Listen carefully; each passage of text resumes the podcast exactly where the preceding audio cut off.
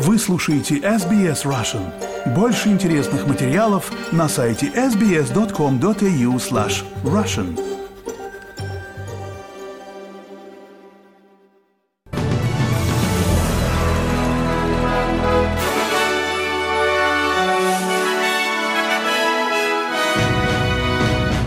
Добрый день, вы слушаете новости СБС на русском языке в студии Виктория Станкеева. Сегодня понедельник, 11 сентября. Коротко о главных новостях к этому часу. Члены марокканской общины в Австралии выражают обеспокоенность по поводу безопасности своих родственников после землетрясения, которое унесло жизни уже более 2100 человек. На большей части территории России завершились региональные выборы, и Луис Рубиалис подал в отставку с поста президента Федерации футбола Испании. А теперь на эти и другие темы более подробно. Члены марокканской общины, проживающие в Австралии, выражают обеспокоенность за безопасность своих родственников, поскольку число погибших после пятничного землетрясения продолжает расти. Подтверждено, что погибло уже более 2100 человек. Это сделало это землетрясение самым смертоносным Марокко за более чем 6 десятилетий. В Марокко объявлен трехдневный траур, а король Мухаммед VI призвал молиться за умерших в мечетях по всей стране. Марокканская активистка Надя Бути рассказала SBS Arabic 24, что она постоянно общается со своими родственниками через интернет и глубоко обеспокоена их безопасностью. Поскольку мы находимся далеко и не знаем масштабов ущерба, нанесенного землетрясением, я не могу описать чувства, особенно поначалу, когда мы знали, что землетрясение произошло, но не знали об ущербе. В результате мы чувствовали страх за свои семьи, с которыми общались через интернет. Премьер-министр Австралии Энтони Альбанезе вернулся после участия в саммитах АСИАН, Восточной Азии и G20, где он опубликовал экономическую стратегию Юго-Восточной Азии до 2040 года.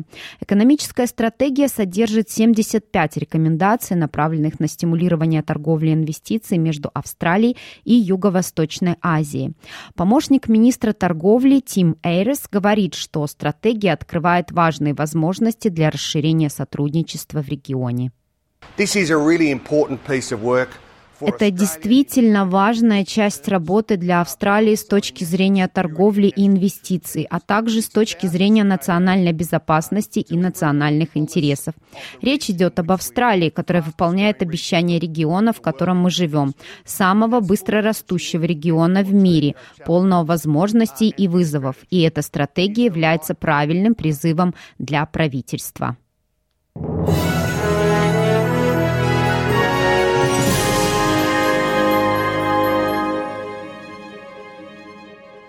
Продолжаем наш выпуск. Министр связи Мишель Роуленд заявила, что правительство инициатива по подключению к широкополосной связи для школьников поддерживает поддержит тысячи семей, находящихся в сложной финансовой ситуации.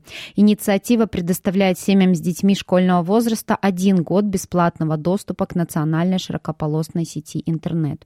Три тысячи семей уже подключены к, семи, э, к сети, а 20 тысяч отвечающих критериям семей получили ваучеры на подключение. Госпожа Роуленд говорит, что эта инициатива предлагает практические решения для устранения барьеров на пути подключению.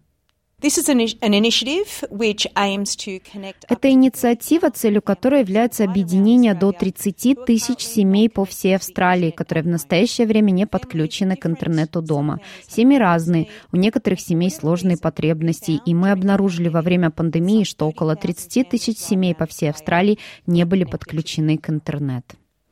И к другим новостям. Луис Рубиалис подал в отставку с поста президента Федерации футбола Испании после критики и угрозы судебного преследования за то, что он поцеловал в губы футболистку сборной Испании Дженни Эрмоса после победы испанок в финале женского чемпионата мира. Госпожа Эрмоса заявила, что поцелуй не был по обоюдному согласию и вызвал серьезные дебаты в Испании и во всем мире по поводу системных проблем сексизма в спорте. Господин Рубиалис опубликовал заявление, в котором котором говорится, что он подал заявление об отставке исполняющему обязанности президента Федерации Педро Рочи. 46-летний Рубиалис также подал в отставку с поста вице-президента исполнительного комитета УЕФА.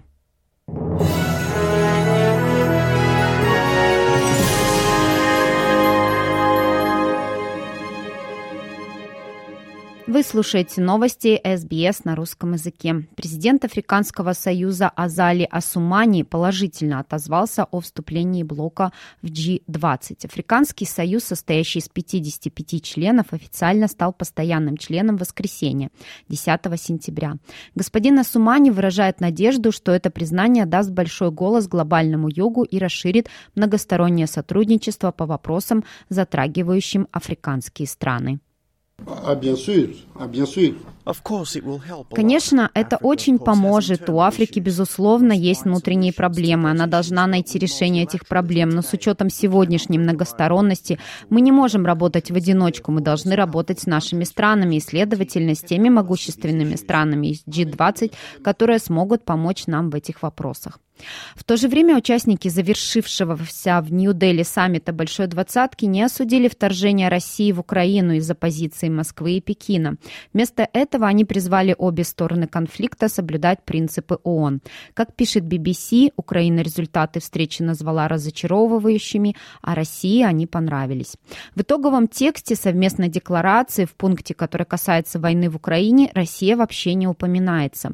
Украина благодарна партнерам, которые пытались включить в текст сильные формулировки, прокомментировал декларацию G20 официальный представитель украинского МИД Олег Николенко. В то же время в части относительно агрессии России против Украины группе 20 нечем гордиться.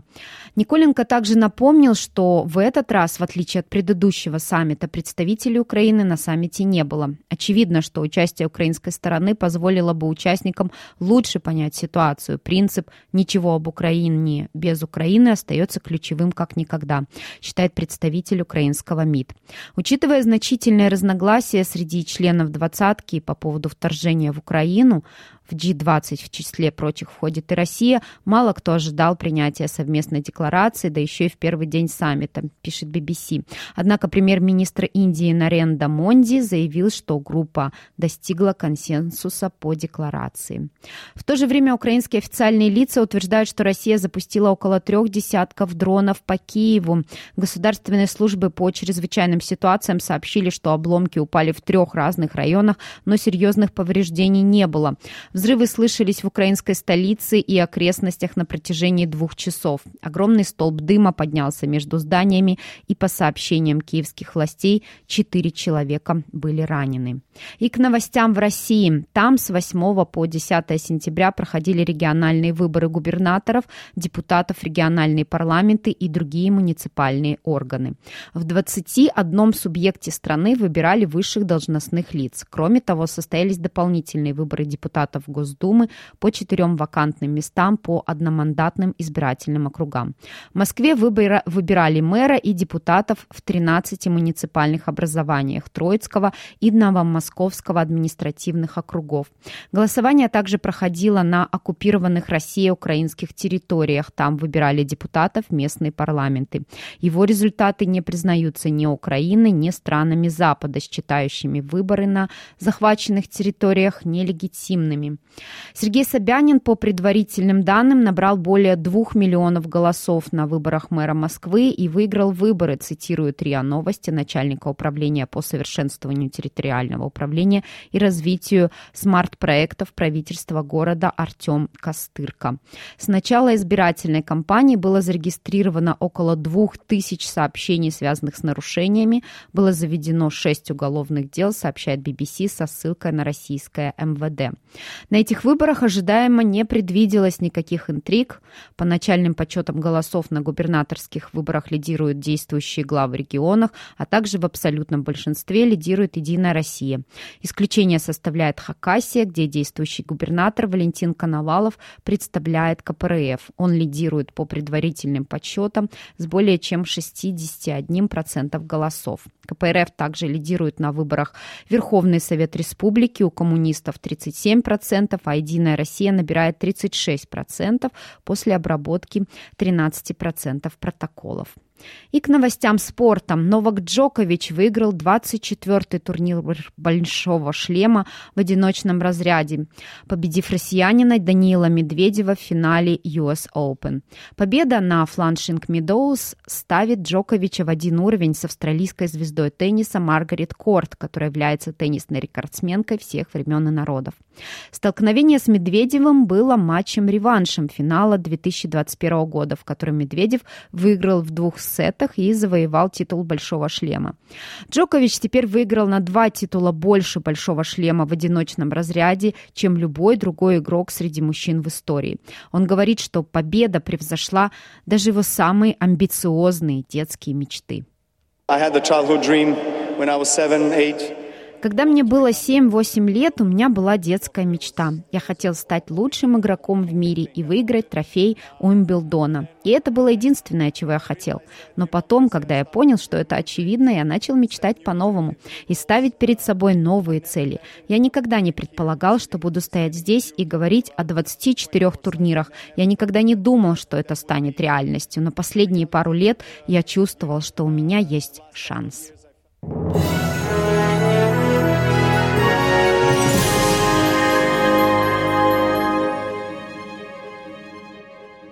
Завершении этого выпуска курс валют на сегодня и прогноз погоды. Австралийский доллар сегодня торгуется по цене 64 американских цента, 60 евроцентов и 62 рубля 56 копеек и о погоде.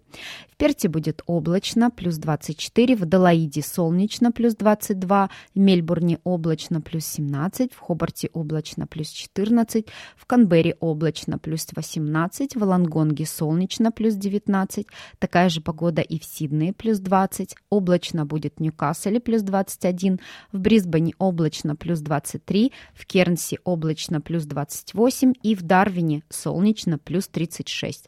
Это были все главные главные новости СБС к этому часу.